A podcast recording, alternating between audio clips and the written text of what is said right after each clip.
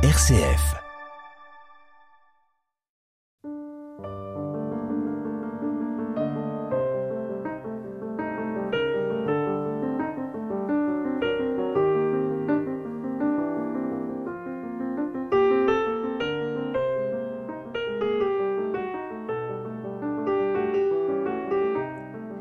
Parler aux simples, parler des simples, faire parler les simples. Tout se mêle et des formes littéraires nouvelles naissent, en jouent, s'en enrichissent. Tel est le propos de l'essai que publie Michel Zinc aux éditions du Cerf et qui s'intitule Parler aux simples gens, un art médiéval. C'est de cet art médiéval que nous allons nous entretenir avec Michel Zinc dans cette seconde émission.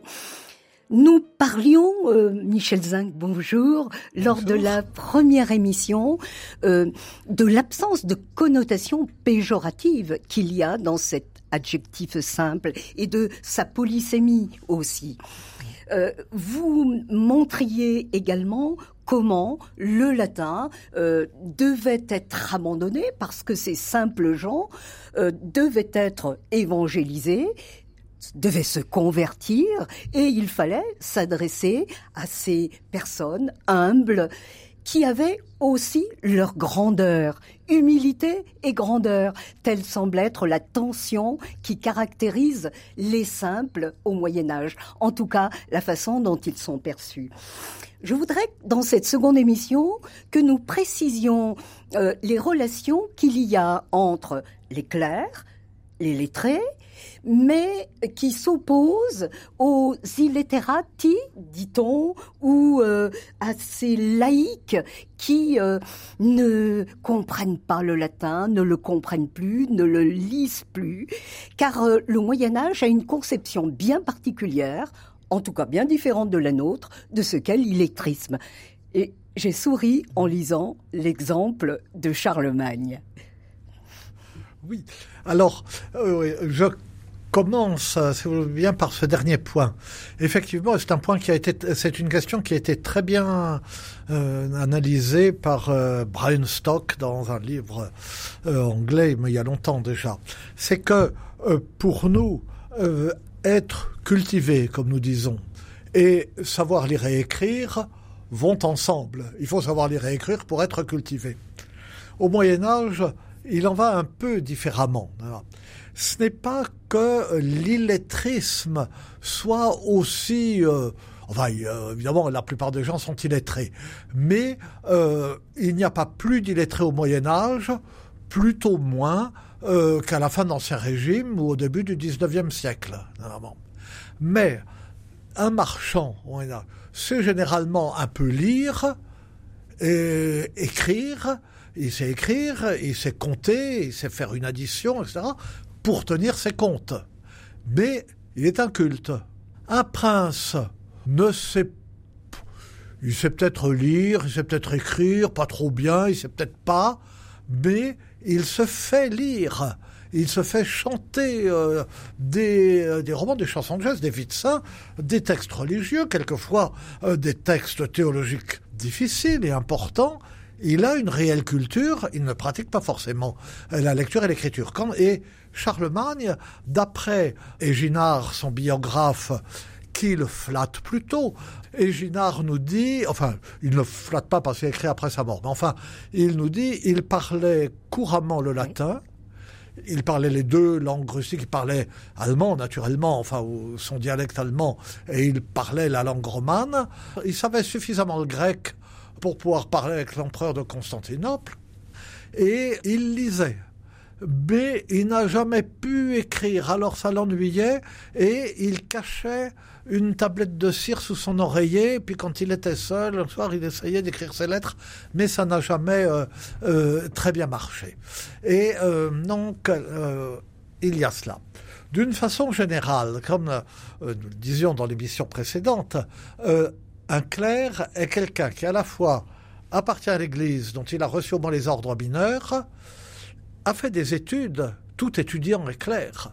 Et c'est lire et écrire, c'est le latin, ça va ensemble parce que pendant très longtemps, on apprend à lire et à écrire en latin, on peut pas apprendre en, langue vulgaire. Encore à la fin du XIIIe siècle, le euh, grand euh, poète, mystique, théologien, logicien catalan Raymond Lull, euh, Raymond Lull dans son traité Doctrine d'enfant, Doctrina pueril, en il écrit en catalan, dit mais comme quelque chose, une nouveauté révolutionnaire en pédagogie, mais il dit mais vous savez, on peut apprendre à écrire un, et à lire et à écrire un enfant dans sa langue comme si c'était encore à ce moment-là, alors que les, les, littératures romanes sont florissantes depuis des siècles. C'est encore une nouveauté.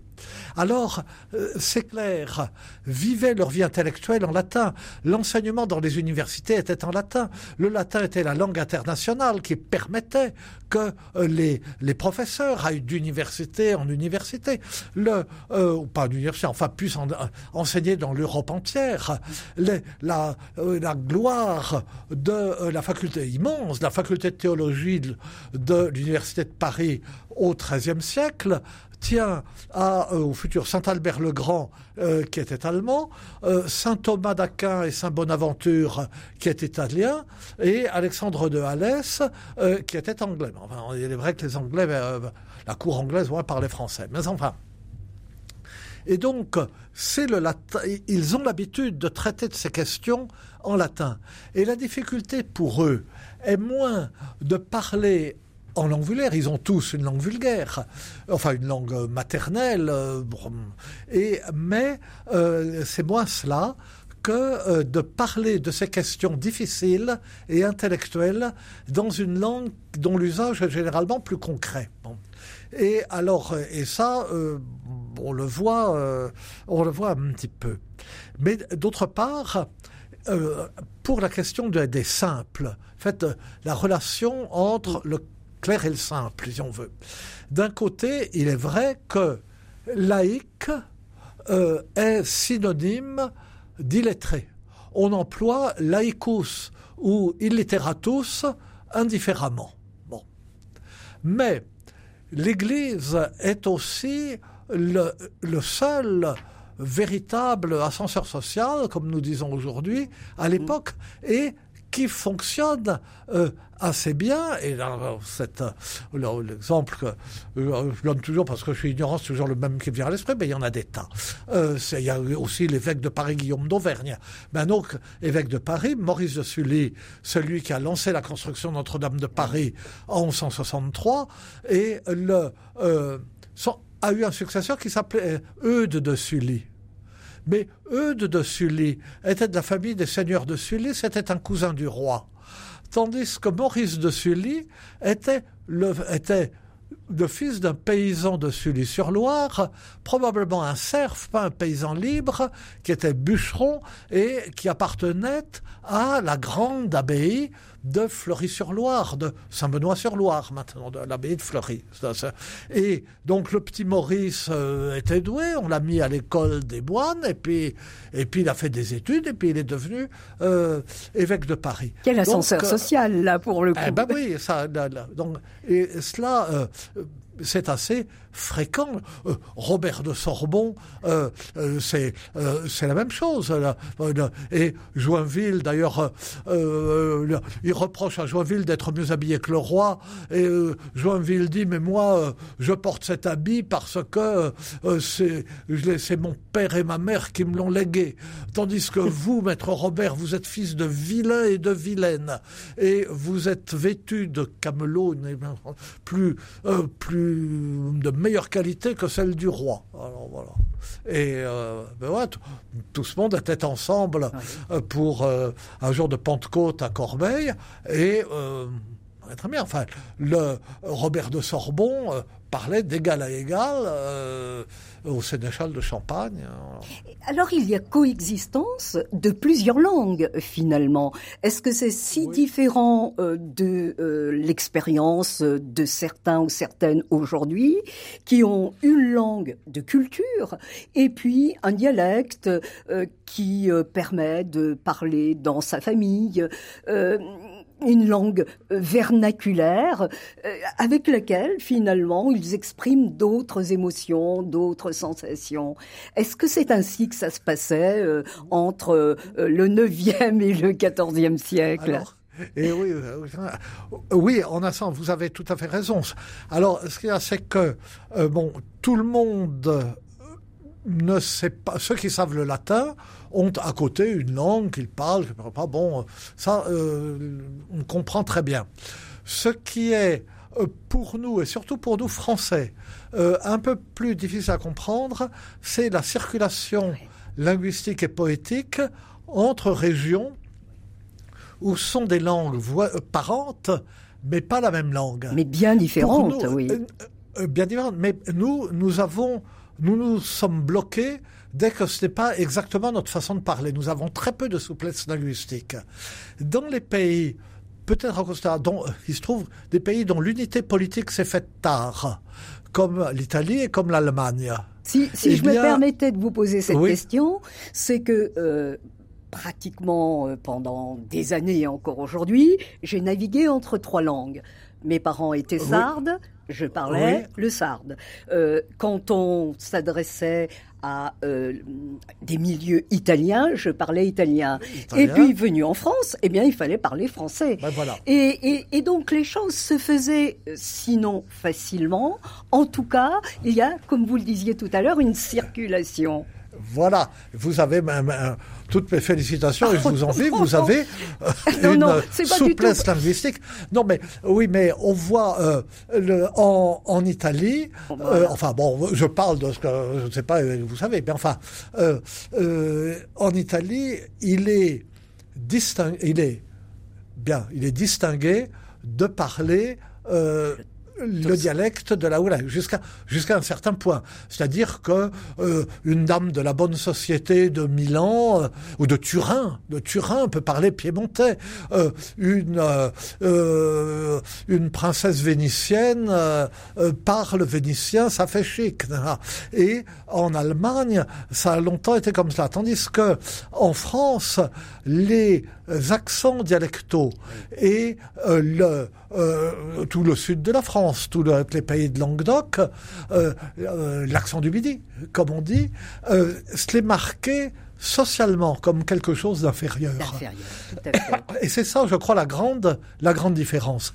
Et la souplesse des Italiens à l'intérieur de leur dialecte a cette conséquence minuscule mais importante pour moi dans mon métier, c'est que les Italiens sont les meilleurs philologues dans le domaine des langues romanes que la France n'a pas de formation de romaniste. On fait du français ou on fait de l'italien ou on fait ceci cela. Tandis que euh, en Italie, euh, comme en Suisse, comme ailleurs, il y a des formations où on apprend plusieurs langues romanes. il est évident qu'on doit pouvoir, euh, euh, il y en a deux qu'on sait très bien, mais qu'on pouvoir pas, on doit pouvoir passer euh, de l'italien à la langue d'oc, à la langue d'oïl, au catalan, au galicien portugais, et, puis voilà. Et, et alors au Moyen Âge, les choses se passaient un peu de cette façon. C'est-à-dire que, je pense, d'ailleurs on disait la langue romane et, euh, et on, souvent on ne précisait pas. Il a fallu longtemps avant qu'on précise. Comme tout le monde sait, c'est Dante qui distingue la, la façon de dire oui dans chaque langue, la langue de si, l'italien, la langue d'oïl, la langue d'ouï, le français, la langue d'oc. Et euh, le, mais on circulait de l'un à l'autre et on a des poèmes euh, qui sont euh, dans des langues intermédiaires.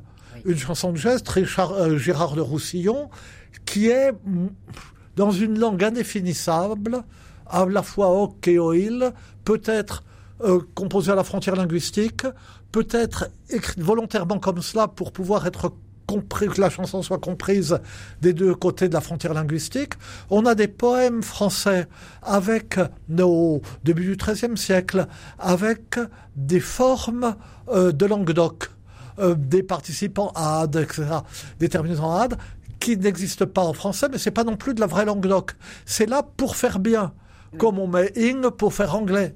C'est là pour faire bien parce que comme c'est la langue des troubadours, ça fait plus poétique euh, de le mettre. On a des chansons des troubadours citées dans des romans français et traduit à moitié traduit. Enfin, c'est comme décalqué mot pour mot euh, euh, d'une langue à l'autre. La circulation était plus grande Et sinon, euh, il y avait la, euh, la lingua franca autour du bassin méditerranéen, donc, etc. Enfin, euh, la vie linguistique était différente de la nôtre et d'une certaine façon plus souple, probablement plus riche. On voit Jourdan l'un des maîtres des dominicains après Saint-Dominique, dire, ou le troisième, il y a eu un Roman avant, enfin bref, prêcher euh, en Terre Sainte à je ne sais plus qui, et il dit oh, vous savez, euh, moi je euh, c'est mal français, alors je vais prêcher en mélangeant l'allemand, le latin, puis un petit peu de français, puis vous vous débrouillerez comme ça. Et il y a le cas que, euh, euh, Magnifique, étudié surtout par mon, ami Nicole Berriot, qui a été professeur à, euh, l'Université de Lyon longtemps, qui est euh, extrêmement qui merveilleuse, savante, et qui a étudié les sermons universitaires parisiens. Les professeurs, justement, de la faculté de théologie de Paris, au XIIIe siècle, pouvaient prêcher dans toutes les paroisses de Paris, quand ils voulaient. Et comme ils avaient des étudiants consciencieux quelquefois, et même un peu faillots, on en a qui allaient, qui considéraient les sermons comme le prolongement des cours, qui allaient prendre des notes au sermon du maître, qu'ils notaient comme des malades. Et, euh, pour plusieurs années, on a des collections de ces sermons pour toute l'année. Et on voit que euh, ces sermons, alors en quelle langue étaient-ils prêchés? Ils sont conservés en latin, mais mêlés de français ou avec des formes qui sont comme décalquées du, français en latin. Alors, est-ce qu'ils étaient prêchés en latin et que le reportateur de temps en temps écrivait en français Est-ce qu'ils étaient prêchés en français, mais que lui, habitué au latin dans ce domaine, prenait ses notes en latin puis de temps en temps notait ce qu'il entendait, comme quand on prend des notes d'une conférence qu'on entend dans une langue étrangère, et on ne sait pas soi-même pourquoi, de temps en temps on prend des notes dans la langue, de temps en temps on traduit à mesure. Et le, et on ne sait pas. Alors, donc, Nicole Berriot, qui est si savante, notamment pour Robert de Sorbon, elle a trouvé, au moins, elle a des sermons de, de Robert de Sorbon, où euh, elle a le manuscrit où il y a le brouillon, enfin le texte de Robert de Sorbon, et le texte du reportateur pris à l'audition. Et elle voit que quelquefois, il y a un mot latin dans l'original, et un synonyme, un autre mot dans la reportatio. Et alors elle a dit, voyez, donc c'était prononcé en français, puisque en retraduisant en latin, le reportateur a pris un autre mot. Mais Robert de Sorbon lui-même, dans le feu de l'action, a pu changer le mot. Enfin, c'est pas une preuve absolue. Mais enfin, bon, ça montre que, que tout cela était compliqué. On a toutes sortes, c'était un jeu de clair, d'avoir des poèmes euh, bilingues, euh, euh, moitié en latin, euh, des poèmes macaroniques, moitié en latin, moitié en français. Par exemple, comme ils aimaient bien, les clercs aimaient bien composer des, des poèmes pas convenables. Un clerc rencontre une jeune personne, une bergère dans la campagne, alors il lui fait des avances, et il lui dit Et meum est concilium, que nous fassions le jeu d'amour, ides tempus idoneum. Ah, ça, arrive, enfin, c'est un poème. Ah. Et mon avis est que nous fassions le jeu d'amour, voilà le temps favorable. Mais euh, on mélange les langues. Et je donne dans, mon petit livre l'exemple. Alors, ce sont des jeux de clair, des sermons en latin qui prennent comme thème, c'est-à-dire la, la citation scripturaire qui était commenté dans le sermon, dans les sermons aux savants, pas les sermons aux simples. Les sermons aux simples se contentaient de traduire, puisqu'on l'avait chanté en latin, et de commenter l'évangile du jour. Mais dans les sermons savants, on prend une citation scripturaire, et puis on la commente, on la justifie par d'autres citations. Là, ils prennent, au lieu de la citation scripturaire, une petite chanson à danser, une chanson d'amour en français.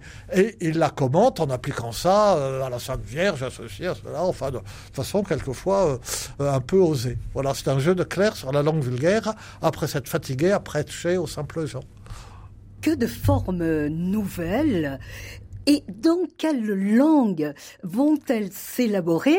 Je veux dire, en ce qui concerne le lexique, en ce qui concerne la syntaxe. Je lisais dans votre essai, euh, Michel Zinc, combien il était difficile de se démarquer de cette langue latine euh, si construite, euh, si élégante, et combien il y avait de difficultés aussi à élaborer des concepts abstraits dans ces langues nouvelles qui apparaissent. comment est-ce que cela se fait, notamment euh, dans les sermons, par exemple, où euh, le rôle d'évangélisation et de conversion et de prédication euh, sont si importants? Alors, ce qui c'est que dans les premiers textes que nous avons, d'abord, à part les sermons, les premiers textes que nous avons, comme dans toutes les langues, ce sont d'abord euh, des, poèmes, ce sont des textes en vers. D'abord, il y a des bribes de chansons de femmes, etc. Puis les, chansons des troubadours qui sont d'emblée extrêmement élaborées. Mais euh, ce qui est euh, frappant, c'est que, comme vous le disiez, le latin, moi le latin classique, et le latin littéraire et élaboré, le latin cicéronien si on veut, est une langue à la syntaxe extrêmement construite, très solide, avec des euh, articulations bien bien marquées et euh, une langue de la subordination, euh, une principale, des cieux bordonnés qui s'emboîtent, etc. Et tout ça retombe sur ses pieds à la fin. Une période, on sait où ça commence, on sait où ça finit. La suivante commence avec un mot de liaison et c'est pareil dans les premiers textes, la syntaxe en langue vulgaire est beaucoup plus simple. Elle pratique peu la subordination euh, en dehors de la relative. Mais ce qu'elle fait, c'est d'enchaîner simplement par la copule et par et. Et on a des phrases qui succèdent, qui racontent simplement ceci et cela, euh, etc. Et c'est tellement vrai que euh, quand on regarde, dont les manuscrits n'ont pas de ponctuation, ou la, la ponctuation n'a pas le rôle qu'elle a pour nous, donc il n'y a pas de ponctuation, mais les éditions modernes, naturellement, ponctuent les textes pour qu'ils soient lisibles. Et on s'aperçoit que les textes en ancien français ou dans les langues romanes, en ancien français surtout, les éditeurs abusent, usent, à mon avis abusent, du point-virgule. Mais on comprend bien pourquoi, c'est que on n'est jamais sûr, on ne sait jamais quand la phrase s'arrête vraiment. Mm. À quelle est, c'est le rebond d'une phrase suivante, et quelle est marque seulement la, la fin de la phrase. Donc il y a cette simplicité qui changera, mais sous l'influence du latin. Il y a une première prose française qui est simple et euh, qui a une prose narrative en quelque sorte. Et puis, à partir du, premier humanisme, comme on dit, du, euh, XIVe siècle, on essaye d'imiter en français la prose latine. Et on a second type de prose qui est d'ailleurs moins plaisant, plus lourd, plus empoulé, avec des redondances, etc., mais un souci de balancement, de rythme, où on voit euh, le modèle latin euh, qui imprègne euh, cette littérature qui est devenue vraiment savante entre-temps.